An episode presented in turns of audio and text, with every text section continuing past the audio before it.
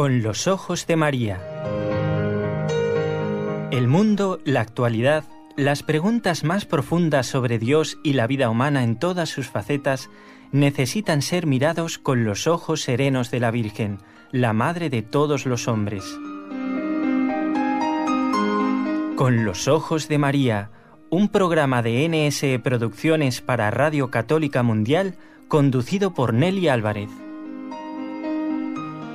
Encantada de estar nuevamente con ustedes, como cada lunes, miércoles y viernes, a través de esta querida emisora somos quienes formamos parte de este equipo NSE, Nuestra Señora del Encuentro con Dios, que desde la ciudad de Barcelona realiza el programa. Y nuestros compañeros son los de Radio Católica Mundial, con quienes conectamos en vivo y en directo cada uno de los programas. Y allí, del otro lado del océano, está Jorge Graña, nuestro compañero. Gracias, Jorge, y mm, le agradecemos de verdad de todo corazón su simpatía, su cercanía y su trabajo.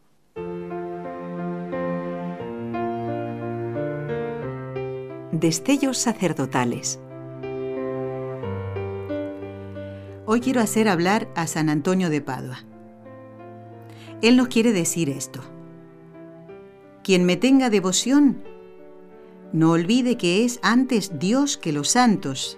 Si queréis, seré humilde intercesor si hacéis del día domingo, santo día del Señor, con la Santa Eucaristía, vuestro supremo valor. Bueno, tal como lo habíamos prometido, y damos gracias al Señor porque está con nosotros. Claro, no está aquí en el estudio, ya quisiera yo que estuviera aquí o que estuvieran, porque en realidad son dos nuestros invitados. ¿eh?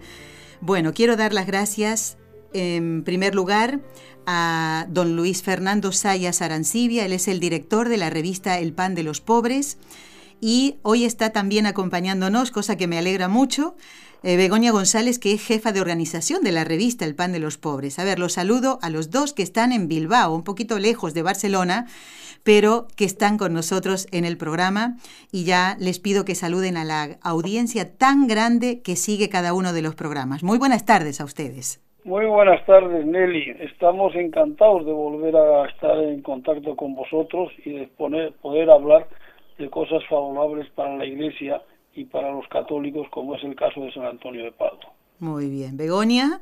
Buenas tardes, Nelly. Un saludo a todos los oyentes de NS Radio y Radio Católica Mundial desde Bilbao, España. Bueno, cómo se nota que lo organiza todo, Begoña, ¿eh? Lo tiene todo muy bien organizado. Bueno, Begoña, también vamos a pedir tu colaboración en alguna de las respuestas del programa. Eh, invitamos a don Luis Fernando eh, le tuvimos que cambiar el día porque queríamos que hoy, en la fecha, en el día en que la iglesia celebra a San Antonio de Padua, uno de los santos más populares del mundo y más queridos, ¿eh? y que tiene muchos devotos, ¿eh? que en este mismo día 13 estuviera él. Así que, si le parece, em, don Luis Fernando, para retomar un poquito el tema de la faceta sacerdotal de San Antonio de Padua, le pedimos que nos recuerde algunos datos biográficos de este gran santo muy querido por mí especialmente. ¿eh? Muy bien, vamos, pues yo como datos biográficos eh, en breve podríamos decir, nació en 1195, 1195 en Lisboa, ¿eh? en una familia con un cierto bienestar, de distinguida clase social, él sus primeros años estuvo estudiando en la escuela catedralicia y a los 15 años, en 1210, entró en la orden de los canónicos regulares de San Agustín, que tenían un monasterio, San Vicente de Fora, a las afueras de Lisboa. Posteriormente, a los dos años, él pensó que era mejor trasladarse de Lisboa a Coimbra y entonces se fue al monasterio de la Santa Cruz en Coimbra donde ocho años después, en 1220, fue ordenado sacerdote. Aquí en Coimbra tuvo un, vivió una, causa muy dramática o muy fuerte para él, que fue el martirio en Marruecos de cinco franciscanos que habían estado viviendo en Coimbra, donde habían inaugurado un eremitorio ellos, fueron a predicar el Evangelio a Marruecos y allí les martirizaron. Y les volvieron a traer a Coimbra para enterrarlos. Esto le impactó mucho a San Antonio y resucitó en él su vocación misionera, por lo que decidió trasladarse y hacerse franciscano con la condición de que le mandaran a Marruecos.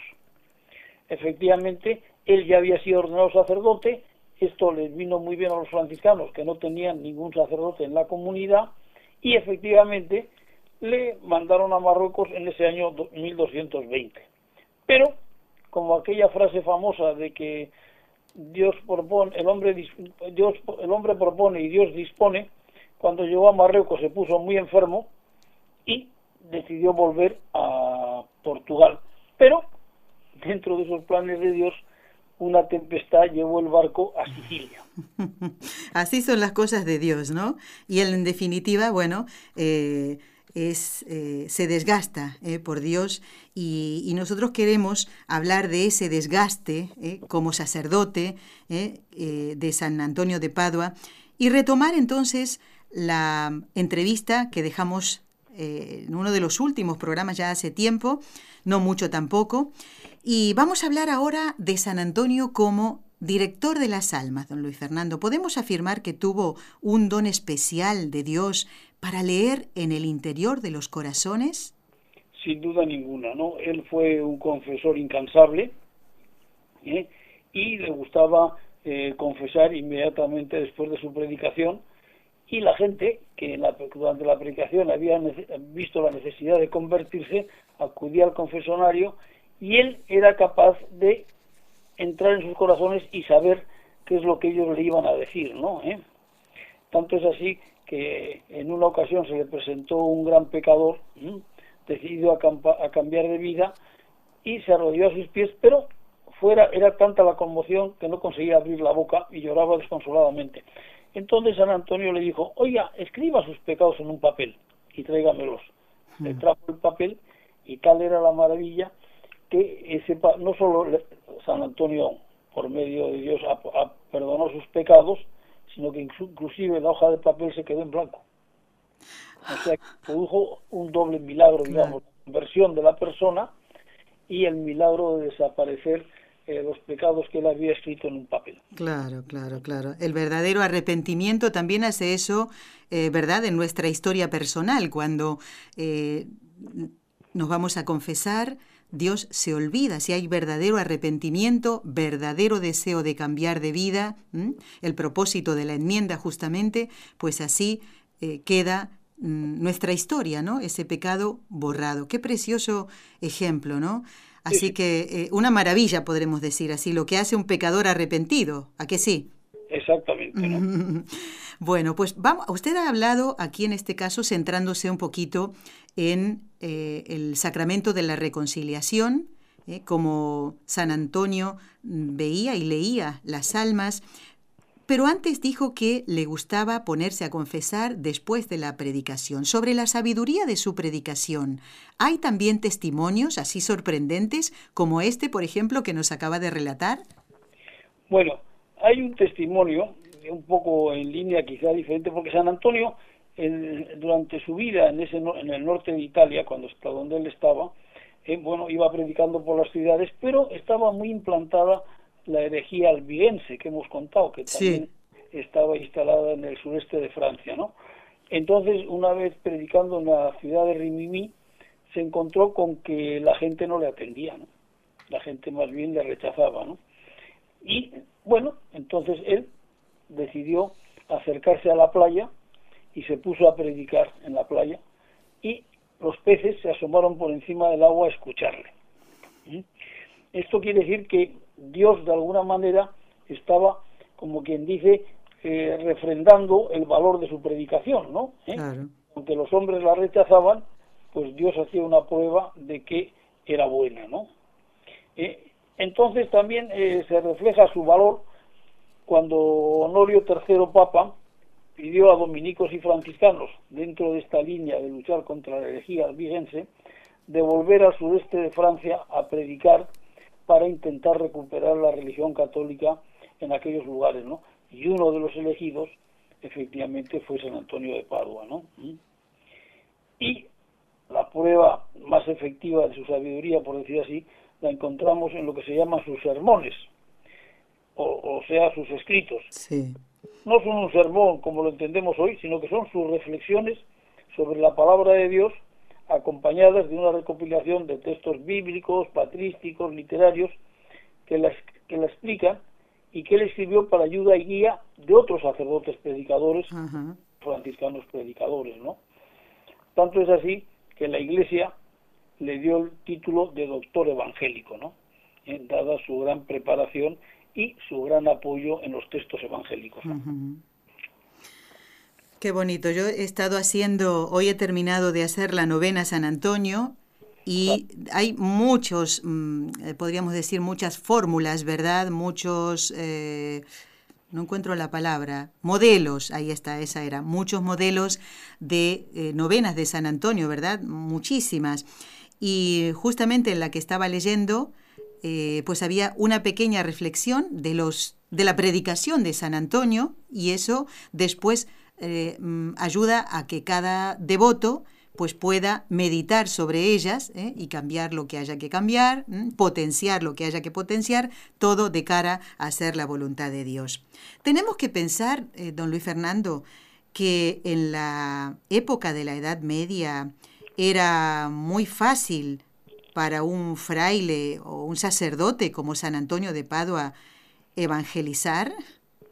Pues claramente yo creo que hay que contestar que no. Mm.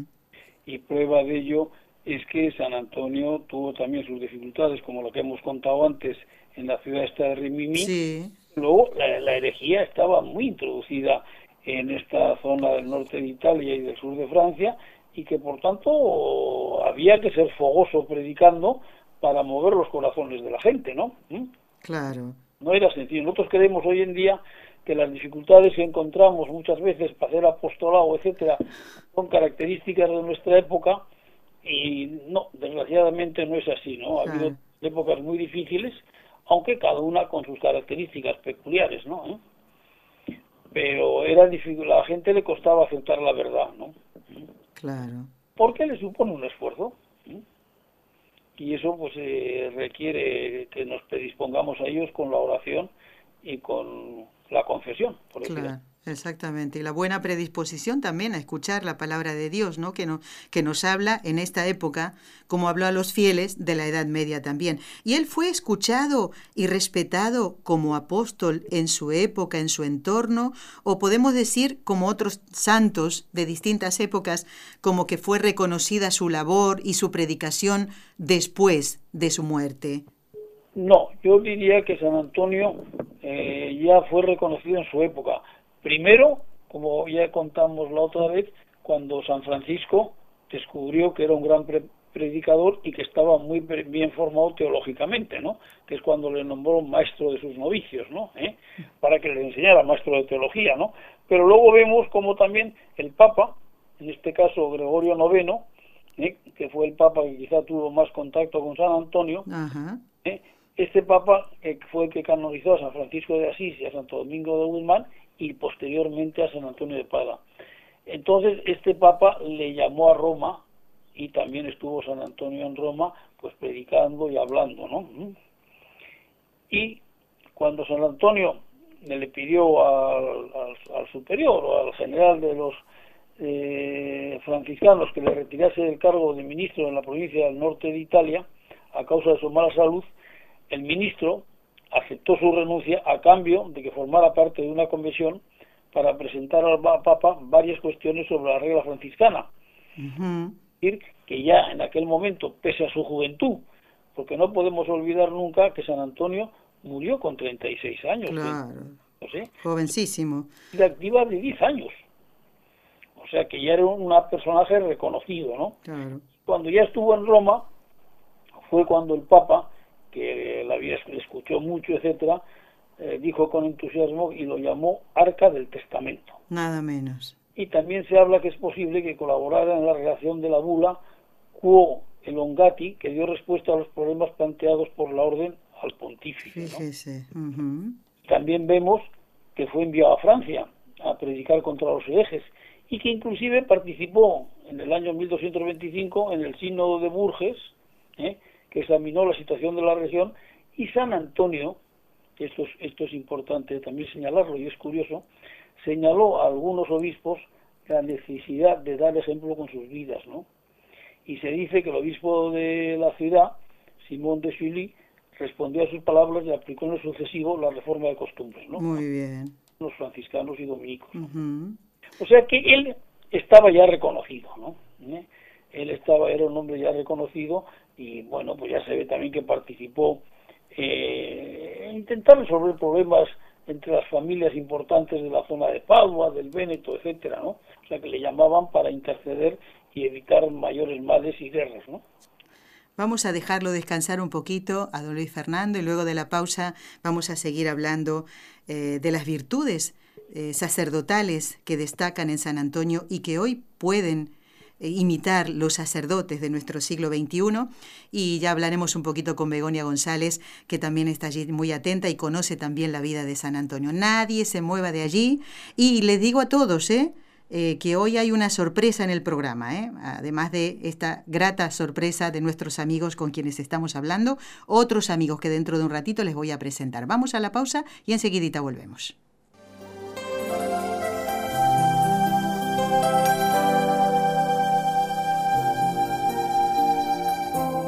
Estás escuchando en Radio Católica Mundial el programa Con los Ojos de María, en vivo y en directo, presentado por el equipo Nuestra Señora del Encuentro con Dios desde Barcelona.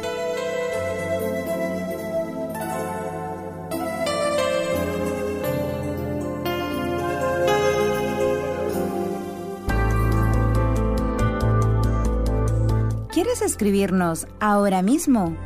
Puedes hacerlo al siguiente correo electrónico con los ojos de María arroba nsradio.com.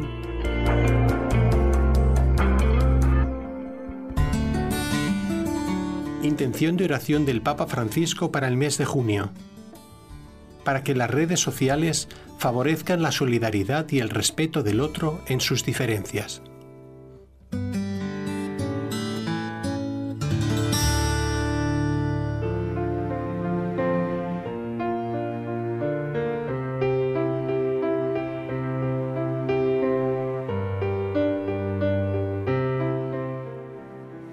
Bueno, y continuamos en el programa en este día 13 de junio, día en que la iglesia celebra a San Antonio de Padua. Qué ilusión me hace el pensar que algún día pueda estar en Padua, cuando Dios lo quiera, ¿eh? Por ahora es un poco difícil, pero quiero aprovechar para charlar un momentito con Begonia González, jefa de organización del Pan de los Pobres. Eh, Begonia, nosotros no pudimos dar difusión de vuestra peregrinación porque estábamos con otra y vamos a confundir un poquito, pero quiero que nos cuentes eh, cuándo se van a Padua y cuántos son ¿eh? y qué es lo que, cuáles son los lugares que van a visitar allí. Así me, me hago una ilusión, más ilusión todavía, ¿eh? Muy bien, pues te cuento. Este lunes 18 de junio nos vamos a Padua y me interesa mucho, te agradezco la pregunta que nos has hecho, porque vamos a ir alrededor de 30 personas, se va a salir desde los aeropuertos de Bilbao y Madrid, y en este momento me quedan dos plazas desde Madrid, por lo que hay algún oyente que se quiera apuntar en el último momento, no duden en contactarme en mi, por ejemplo, en mi correo electrónico, beogonzález arroba el pan de los que le hago sitio en el avión al lado mío. Ah, bueno. qué linda. ¿Y qué lugares van a visitar, Begonia, para que se animen a ver estos, esta, a, ocupar estas dos plazas? Sí, pues mira, vamos a estar en Padua, dentro de lo que es, vamos a estar viendo la Basílica de Padua y lo que es el pueblo de Padua, que es muy, muy bonito. En la Basílica vamos a tener una misa especial para nosotros que le va a dar el padre Julio franciscano, que le mando un saludo muy fuerte, es colaborador y escritor habitual de la revista El Pan de los Pobres. Vamos a visitar Campo San Piero, que es donde vivió los últimos años San Antonio, y vamos a visitar también Arcela, que es donde falleció. Esos son los lugares antonianos. Muy bien, muy bien. Begonia, ¿y ya cuántas veces fuiste a Padua? Yo he estado dos veces en Padua. ¿Ves por qué el Señor hace estas cosas? Tú dos y yo ninguna. Es que, a, ver, esto no puede ser, ¿eh? Bueno, ya sé a quién consultar la próxima vez que a ver si, si vemos, Raúl, ve escuchando estas cosas para que nos animemos. Bueno, Begonia, ¿qué? contigo. Ah, bueno, ay, ojalá pudiéramos ocupar esos sitios. Bueno, Begonia, voy a seguir hablando con don Luis Fernando de esta faceta sacerdotal de eh, San Antonio de Padua. ¿eh? Luego seguimos charlando otro poquito contigo por tu trabajo, ¿no? Que, tan para darlo a conocer también. ¿eh?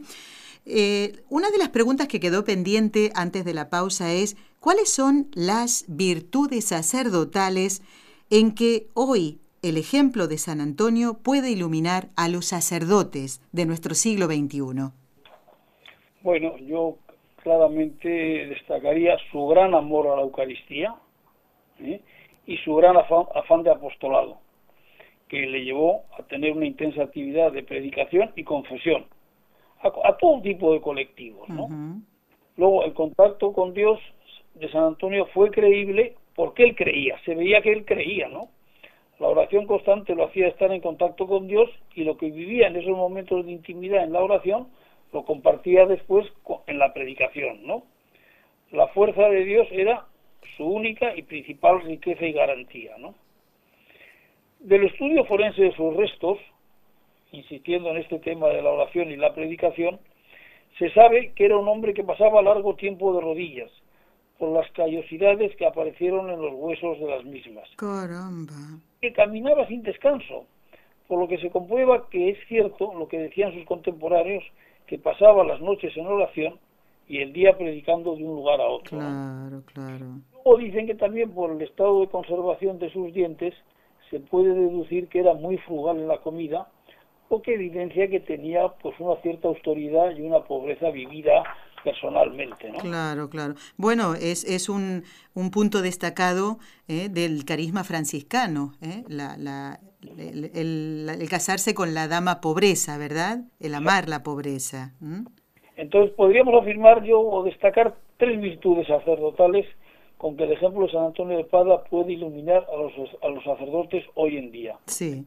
Oración, pasión por su misión y la proveza o austeridad de vida. ¿no? Claro, muy bien. Qué bonitos detalles, ¿no? Que también vivió quien es el patrono de todos los sacerdotes, el santo cura de Ars, que es tan cercano, ¿no? San Juan María Vianney, como más cercano a nosotros, ¿no? Porque nació después, siglos después, de San Antonio de Padua. Y una pregunta que no podemos dejar pasar, y los oyentes me van a tirar de las orejas si no la hago, ¿De dónde viene el patronazgo especial que tiene San Antonio para encontrar las cosas perdidas? Y yo le tengo que decir que eh, gente que no le tiene tanta devoción me pide que, como saben que yo le tengo tanta devoción, Nelly, con tu devoción, por favor, pídele que se ha perdido una llave y no sé qué. Y yo realmente, pero con fe, no es una cosa de superstición, don Luis Fernando. Pero ¿de dónde viene esto? Bueno, dicen que que esa fama, por un lado, de, encontrar las cosas perdidas, viene de cuando él le robaron un día al salterio en un convento que él estaba viviendo en Montpellier y gracias a sus oraciones, etcétera, el, el que se lo había llevado se encontró con alguien que se lo hizo devolver, ¿no?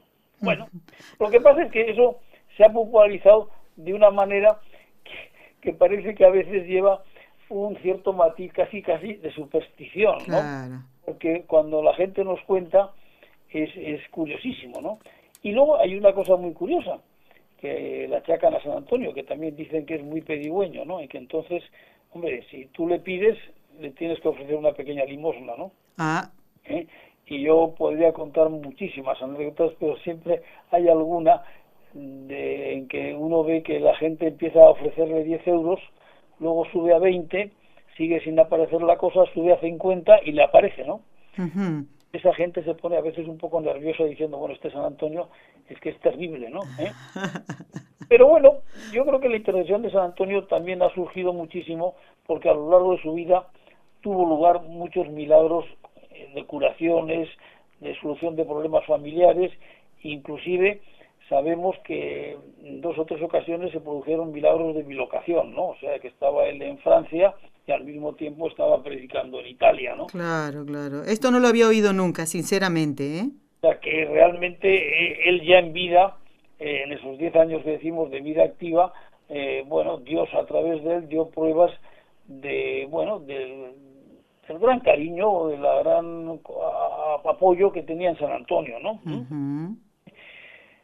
Bueno, eh, no sé, yo creo que realmente eh, el resultado es que si uno, yo todavía hace unos días aquí, en, las arenas donde yo vivo, un señor perdió el anillo de boda. ¡Ay! Y lo perdió en un en un parterre verde. Usted me irá para encontrar un anillo de boda. ¿En dónde? ¿En dónde, don Luis Fernando? Donde yo vivo, en las arenas, al lado de la iglesia, al salir de misa. Sí. Vio el anillo jugando con él. Bueno, pues todos le dijimos, mira, encomiéndalo a San Antonio. Pues a los cinco minutos apareció el anillo. No me extraña, no me extraña esto. ¿eh? ¿Qué ha dado la limosna ni cuánto iba a dar? Ajá. Pero la verdad es que el anillo apareció y claro, una cosa que parecía imposible de encontrar, pues bueno, pues ahí está, ¿no? Claro, lo que se pide con fe, ¿no?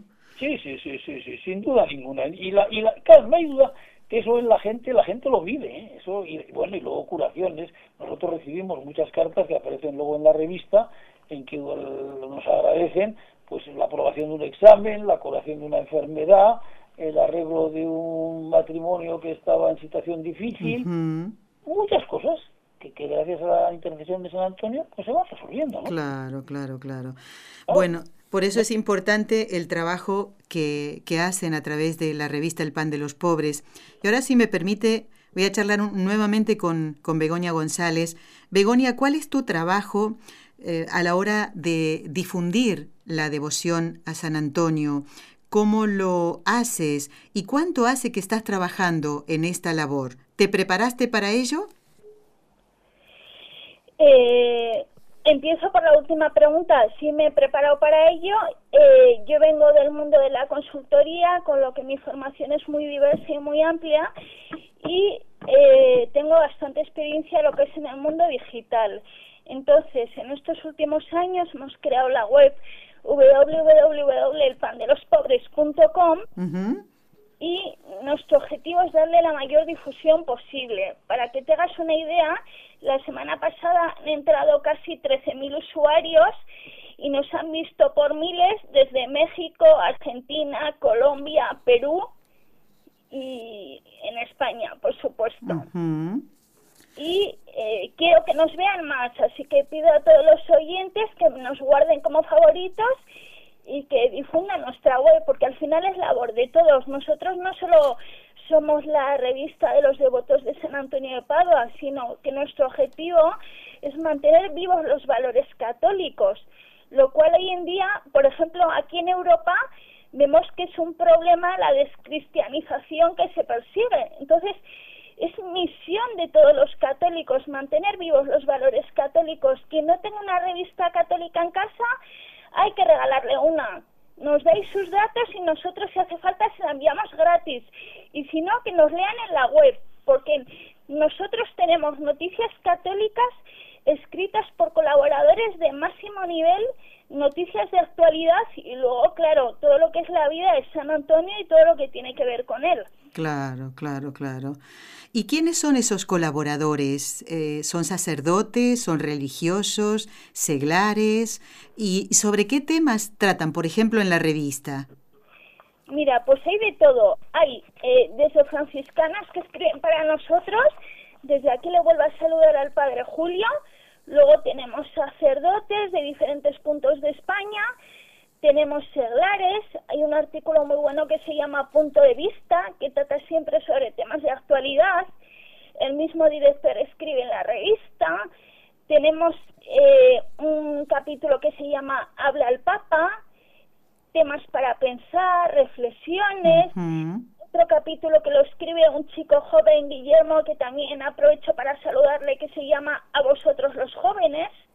Tiene un poco de todo, es muy actual. Y luego ya apartado dedicado a, a, San Antonio de Padua, pues todas las gracias que nos llegan, que no damos abasto.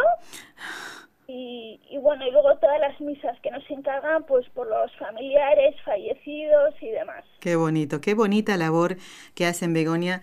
En nombre de todos los oyentes y compañeros de trabajo, pues los felicitamos y quiero compartir con ustedes algunos correos electrónicos, ¿eh? si me permiten, que llegaron después de aquella entrevista que hicimos a don Luis Fernando por primera vez, ¿eh? que estuvo en el programa.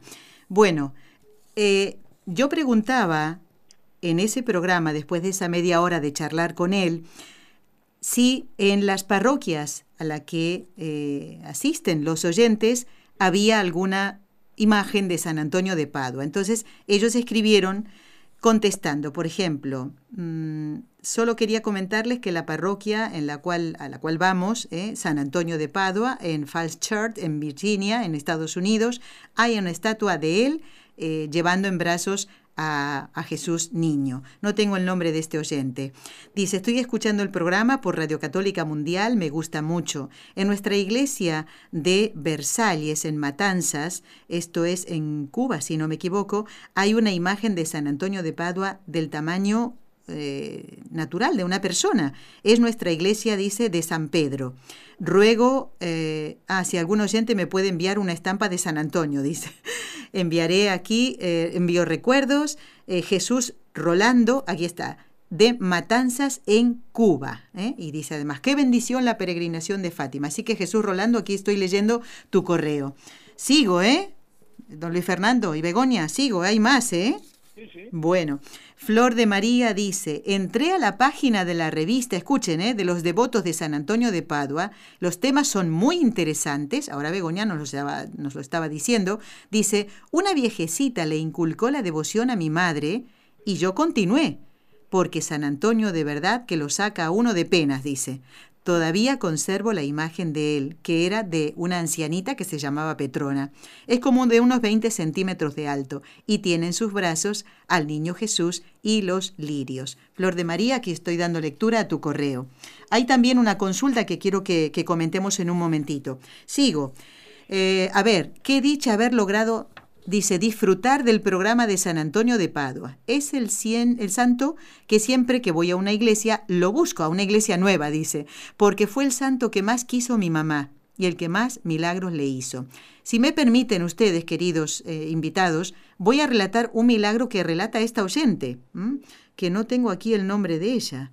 Bueno, cada cual sabe y conoce lo que ha escrito. Dice, uno de los milagros que le hizo fue este. Mi papá trabajaba muy lejos y no teníamos en esos momentos la tecnología del teléfono. Estábamos pasando muchas dificultades económicas y mi mamá le pidió a San Antonio que mi papá se reportara. Y nos contaba que mi papá Nunca solía acostarse en la tarde, pero ese día sintió un sueño muy grande y raro porque no tenía, no solía dormir por la tarde. Se acostó y se quedó mm, profundamente dormido, soñando que mi mamá estaba en una necesidad muy grande y ese mismo día decidió viajar a la casa. Dice, aquí en Medellín está la iglesia de San Antonio de Padua y después de las misas reparten el pan de San Antonio a los feligreses y muchas de las personas le tienen fe y se lo dan a comer a las personas que están enfermas. No recuerdo haber ido a una iglesia que no tenga esa hermosura, Nelly. Dice, gracias por estos programas tan enriquecedores. Qué pena no tengo los nombres de estos oyentes. Y aquí está la consulta. Don Luis Fernando o Begonia, al que quiera responderlo. Eh, es un oyente que mm, se llama Fran y dice, saludo a todo el equipo, qué lindas anécdotas contadas por don Luis sobre San Antonio. Dice, en la parroquia a la que asisto está la imagen de él con la Biblia. Noto que gran cantidad de mujeres jóvenes se acercan a la imagen. Y dice, seguramente para encontrar marido. Y la pregunta era para usted, pero creo que aquí hace falta un poquito de aclaración, ¿no? Esto de que se suele decir muchas veces, lamentablemente, eso de tengo a San Antonio puesto de cabeza. ¿Es que podemos tener a un santo eh, en otra posición que no sea la imagen eh, que tenemos que mm, rendirle devoción, don Luis Fernando? Pues yo pienso que no, no, realmente las imágenes deben estar en la actitud digna, y por tanto en una actitud pues normal, ¿no? Es decir, como las vemos, la, vamos a todas, ¿no? Digamos que yo no había ido nunca esto de que le ponían a San Antonio de cabeza, ¿no?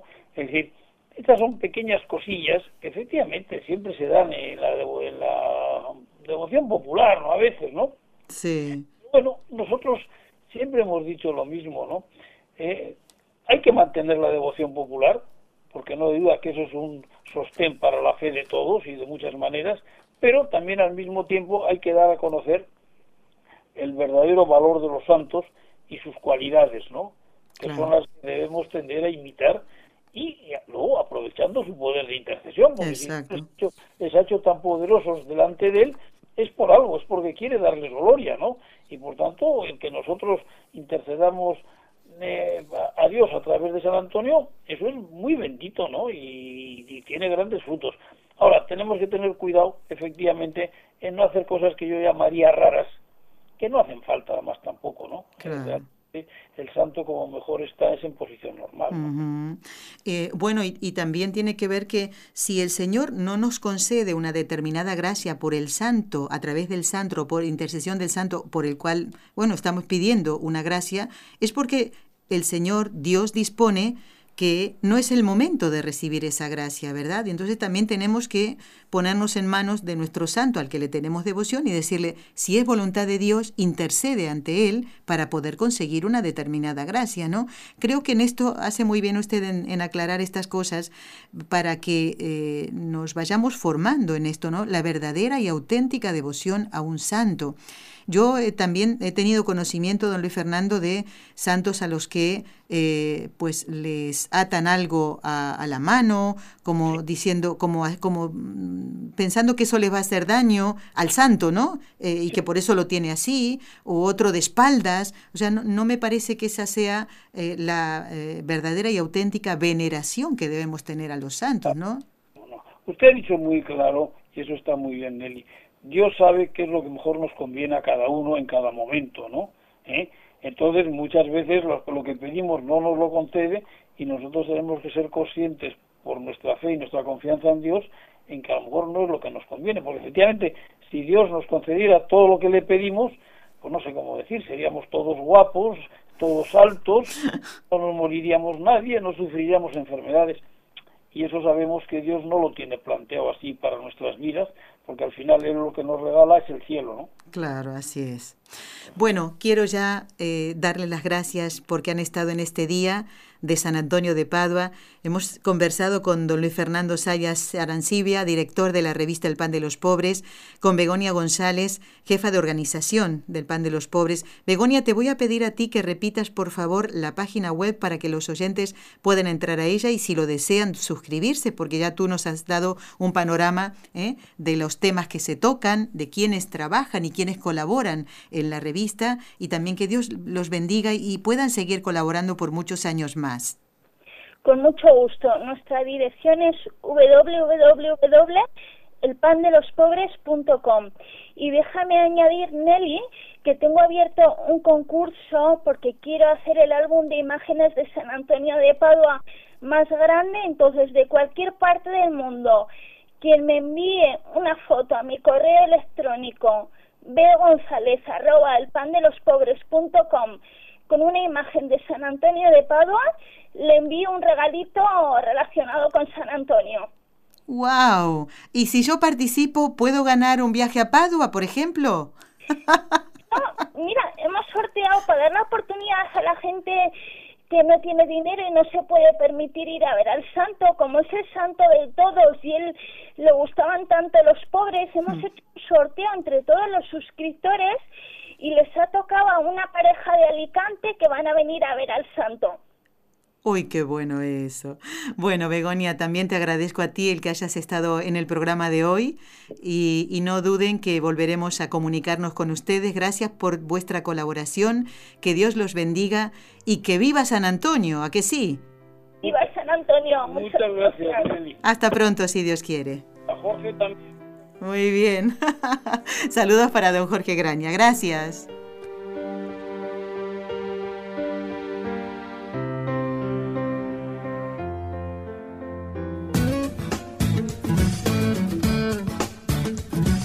Si deseas participar en vivo en el programa Con los Ojos de María en Radio Católica Mundial, marca el siguiente número de teléfono 1866-398-6377 si llamas desde Estados Unidos o Puerto Rico. Si llamas desde otros países, marca el código internacional y luego el número 1205-271-2976.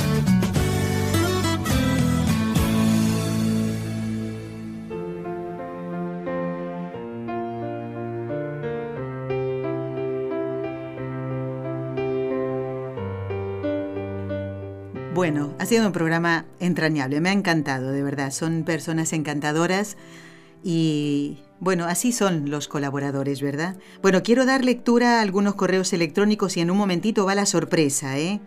Bueno, nos escribe Yolanda. Dice, quiero agradecer a todo el equipo y a usted Nelly y al padre Juan Antonio Mateo por explicar sobre los gestos reservados para el sacerdote en la Santa Misa. Eso se refiere Yolanda. Me encantaría poder ayudar en mi parroquia a que se haga más conciencia sobre esto. Dice, es muy triste ver que hay sacerdotes que ya ni siquiera elevan sus manos en la oración del Padre Nuestro. Y son los fieles los que tienen las manos elevadas y están tomados de las manos. En mi parroquia sucede esto. Dice, les pido su oración para poder tomar valor ¿eh? y poder hablar sobre estos temas con el párroco. Yolanda, la humildad todo lo alcanza del Señor. Y claro que sí que te vamos a encomendar. Dice, soy Mercedes, te escucho desde California, me encanta el programa. Tengo una duda. Y aquí creo que esto tiene, fíjense, la duda de Mercedes tiene mucho que ver con lo que estábamos hablando, esto de tener al santo eh, de cabeza. ¿eh? Dice, yo siempre ando implorando ayuda a los santos, y haces muy bien, Mercedes, pero he escuchado, escuchen esto, ¿eh? he escuchado que San Judas Tadeo es celoso, ¿eso es verdad? Porque yo he pedido ayuda a él, pero también a la Virgen de Guadalupe. Eh, está muy bien la, duda que preguntas, Mercedes. Los santos no son celosos, ¿eh? ellos están en presencia de Dios y no pueden ser celosos, todo lo contrario, ¿eh? porque ya están mm, viendo cara a cara a Dios, no pueden ser celosos de que otro santo se le pida ayuda a otro santo. Pero también lo dejo para que alguno de nuestros sacerdotes colaboradores lo explique. Bueno, quiero seguir leyendo correos y ahora viene la sorpresa. Eh, que Dios los bendiga por la labor de evangelización que hacen día a día. Escucho la emisora en mi oficina y trato de no perderme nada porque me ayuda a mi vida de fe y a las luchas y combates que tengo a diario. Pertenezco al camino neocatecumenal desde hace más de 20 años. Felicitaciones a Gerardo, ¿eh? Dice, ha cumplido con su esposa 14 años de matrimonio. Tenemos ocho hijos, seis de ellos vivos. Martín, Jerónimo, Esteban, que está en el cielo, Miguel, Pablo, María, Valeria y Luciana, que también falleció. Eh, le envío la foto de nuestra familia para que oren por nosotros y cuenten siempre con las nuestras. Gerardo. Gerardo, muchísimas gracias. Seguro que estarás escuchando el programa de hoy y qué gente más silenciosa esta que tengo aquí. ¿eh? Bueno. ¿Y tenemos una llamada? Bueno, vamos a saludarla. Margarita de Sacramento. Muy buenos días, Margarita. ¿Cómo estás? Buenos días, Nelly. Muy bien, gracias. ¿Y ustedes? Pues aquí yo no estoy solita, te voy a contar. ¿Sabes, ¿sabes por, qué? ustedes, yo sé que hay varios. Pero ¿sabes por qué no estoy solita, Margarita? Dime, Nelly. Porque aquí tengo a oyentes que van con nosotros a la peregrinación a Fátima. Ellos no te pueden escuchar porque tenemos un solo auricular y el otro lo tengo puesto yo. ¿eh? Eh, ahora les voy a saludar. ¿eh? Margarita, ¿qué nos quieres comentar? Adelante. Mira, Nelly, recuerdas que te he encomendado y les he encomendado a ti y a tu esposo como padrinos espirituales de Diego sí, exactamente. primera comunión este domingo. O sea, tú eres la mamá. Yo soy la mamá de Diego. El papá también te está escuchando. Nos hemos levantado temprano. En Sacramento son las siete y media, más o menos siete cuarenta y cinco. Mi esposo me prestó su teléfono y te estoy llamando desde él. Y te estamos escuchando por el otro teléfono. Entonces, yo soy la mamá. Estamos muy contentos pero sí quería pedirles de nuevo que encomienden a nuestro hijo en sus oraciones ahora que van a Fátima y que nos pongan a todos nosotros porque necesitamos mucho la ayuda de nuestra Madre Santísima. Tengo mi niña Sofía que está muy enferma ella necesita sanación corporal. Yo sé que si la pudiera llevar allá, nuestra madre me haría la gran el gran favor de sanarle. No puedo, no podemos, pero yo pido por favor que me ayuden a orar por ellos, por todos. Tengo cuatro, tenemos cuatro hijitos. Entonces, nuestro principal deseo o el mío propio es que todos alcancemos la santidad. Muy bien. Y quisiéramos, por favor, que oren por nosotros y en especial pues por Diego en este día domingo. Él va a hacer su primera comunión y él está muy feliz. Desde siempre lo he estado esperando. Y ahora que ya hizo su, mm, su recorrido en el catecismo, en cuanto pudo se confesó y veo que él detesta el pecado, él no le gusta estar en pecado porque hace poco cometió algo, un error y estaba llorando y quería irse a confesar en ese mismo momento. Abrazó el Cristo y se fue a la cama y me dijo que quería estar un rato con Jesús. Qué bonito, qué bonito, Margarita. Pues no dejen, no dejen que pierda la inocencia, cuídenlo mucho eh, cuidado las amistades, cuidado lo que ve, ¿eh? lo que ve, tener mucho cuidado con eso. En realidad somos muy cuidadosos, muy somos muy cuidadosos en eso. Nosotros no tenemos internet, nosotros no tenemos Facebook, estamos siempre tratando de orar, de rezar el rosario. Ellos ya saben rezar el rosario muy bien. Qué bueno. Y no tienen medios de comunicación como el Wii, Nintendo. Claro, claro. ellos siempre un tiempito nada más específico para ver televisión y lo que sea en cualquier ah, minuto nada Muy bien. Pues Margarita, Nelly, gracias. El domingo que viene que estaremos en la misa internacional en la explanada, que esperemos que no haga tanto calor como el año pasado, vamos a tener presente a Diego, a tus otros hijos y también a tu esposo. Y adelante, ¿eh? den testimonio así de la familia cristiana. Un abrazo muy fuerte, que Dios los bendiga. Y llevamos tus intenciones a Fátima, ¿eh? Gracias, gracias y felicidades. De verdad, muchas gracias por esos programas que tanto nos ayudan. Nos ayudan muchísimo a, conocer más a Dios, a santificarnos más, a buscar la santidad, nos impulsan. Muchas gracias por tu trabajo de todo el equipo y saludos a todos tus visitantes. Muy bien. Bueno, aquí les ha mandado saludos. A ver, quiero, vamos primero a quien tengo a mi derecha. Ustedes se acuerdan que hemos hablado de la peregrinación a Fátima. No sé si se enteran que nos vamos mañana. Y muy tempranito, desde la ciudad de Barcelona. Bueno, ya están aquí los oyentes que se han apuntado y que gracias a Dios han podido llegar, algunos con algunas dificultades, ha faltado una maleta que parece que se fue a Londres, como la maleta no sabe hablar, no, no, no puedo decir que voy a Fátima, ¿eh? ¿vale? Bueno, a ver quién está aquí a mi derecha, te pido que te acerques un poquito, ven, y que le digas a los, a los oyentes quién eres, de en qué país naciste y de dónde vienes y con quién viniste, a ver. Mi nombre es Olga Torres, soy costarricense de nacimiento, tengo la ciudadanía norteamericana y vine con mi amigo Zeiner Vega. Estoy en un sitio tan lindo que me parece que estoy en el cielo, rodeada de ángeles. Estoy feliz, me dan ganas de venirme a vivir aquí. Una paz grande. Una bueno, paz grande. me alegro mucho porque todos estos peregrinos están hospedándose aquí, ¿eh? donde está la radio. Así que bueno, se han perdido. No, espero que nadie se haya perdido porque esta casa es un laberinto. A mi izquierda tengo a... Seine Vega. Soy colombiana y vivo en Miami y soy amiga de Olga. Muy bien. Y han llegado esta mañana, ¿eh? A ver quién más. Vamos a darle un sí. ¿Le dejas un poquito de lugar? Lo siento, pero aquí, claro, como siempre estoy solita o con un solo invitado, ¿eh? Seine, ¿deja sentar a alguien más? A ver. ¿A quién más? ¿Qué falta alguien aquí? Falta Jaime. Ay, bueno, bueno. Bueno, debe estar descansando, pobrecito, debe estar hecho polvo. Bueno, Jaime viene de... ¿De qué lugar dijo que venía? De Texas, ¿no? De Houston, Texas, sí. Él es de Ecuador, exactamente. Bueno, eh, lo saludo, saludo a todos en su nombre, porque, como digo, debe estar descansando después de la comida.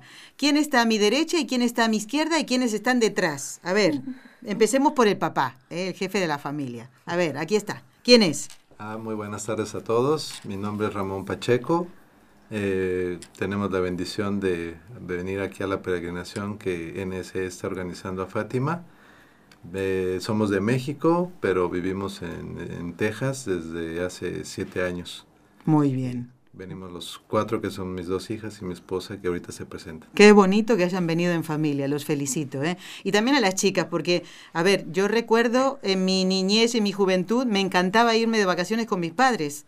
Y eso ¿eh? no siempre pasa. ¿A que sí? Entonces yo las quiero felicitar a ellas porque se apuntaron, no sé si con ganas o sin ganas o arrastrada o lo que sea, pero están aquí. ¿eh? Bueno, si me permite voy a saludar primero a la mamá, ¿eh? esta que es una oyente de siempre, que se llama...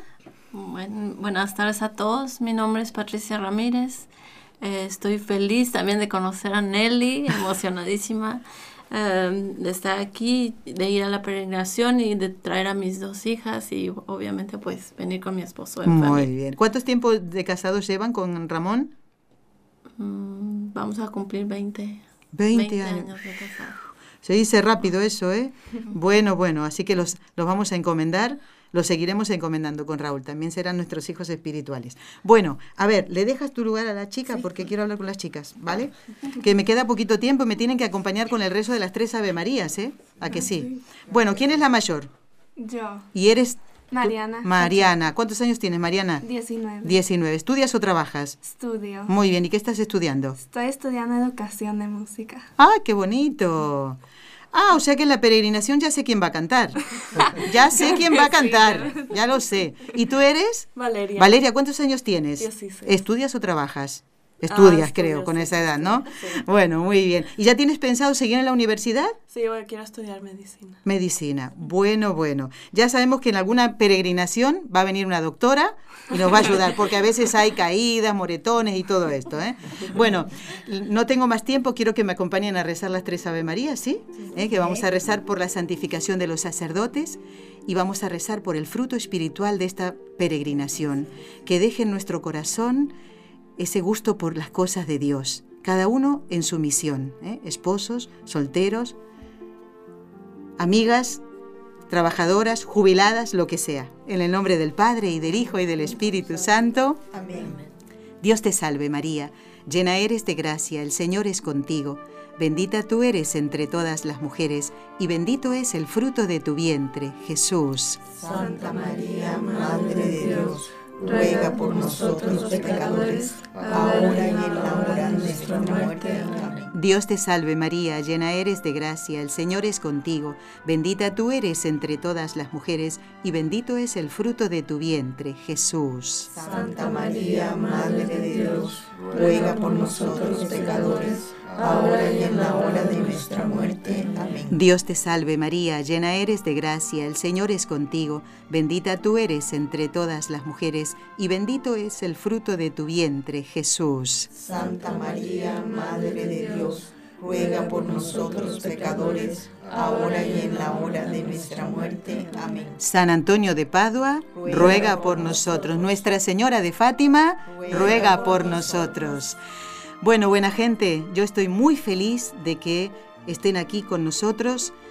Espero que sean estos unos días de bendiciones para todos. Cada uno trae en su corazón seguramente algo que pedir a nuestra Madre del Cielo. ¿eh? Hacerlo, ¿eh? por eh, confiar, confiar que nuestra Madre nos va a acompañar, que nos la vamos a pasar muy bien, vamos a rezar mucho, también vamos a cantar y quiero anunciarles que lo siento mucho, pero el viernes que viene y el lunes no voy a poder estar con ustedes, pero no se pierdan el programa. Les voy a contar todo ¿eh? y vamos a grabar las voces de nuestros amigos también para que podamos escucharlos el próximo miércoles, ya cuando estemos aquí en la ciudad de Barcelona. El viernes 15 y el lunes 18 estarán con ustedes la hermana Carmen Frauca con el padre eh, Antonio Ruiz. ¿eh? que aquí nuestros amigos lo van a conocer dentro de un ratito, ¿eh? porque en un momento, en una hora más o menos, va a celebrar la Santa Misa aquí en nuestra casa. Gracias por acompañarnos, rezaremos por todos, llevamos las intenciones de todos y también encomiéndennos. Hasta, hasta la vuelta, si Dios quiere. ¡Viva la Virgen de Fátima! ¡Que viva! Has escuchado un programa de NSE Producciones para Radio Católica Mundial.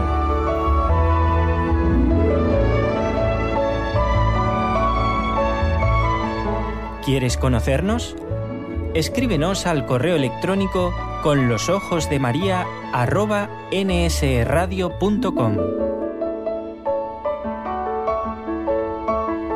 Envíanos tus sugerencias o comentarios con los ojos de María arroba nsradio.com.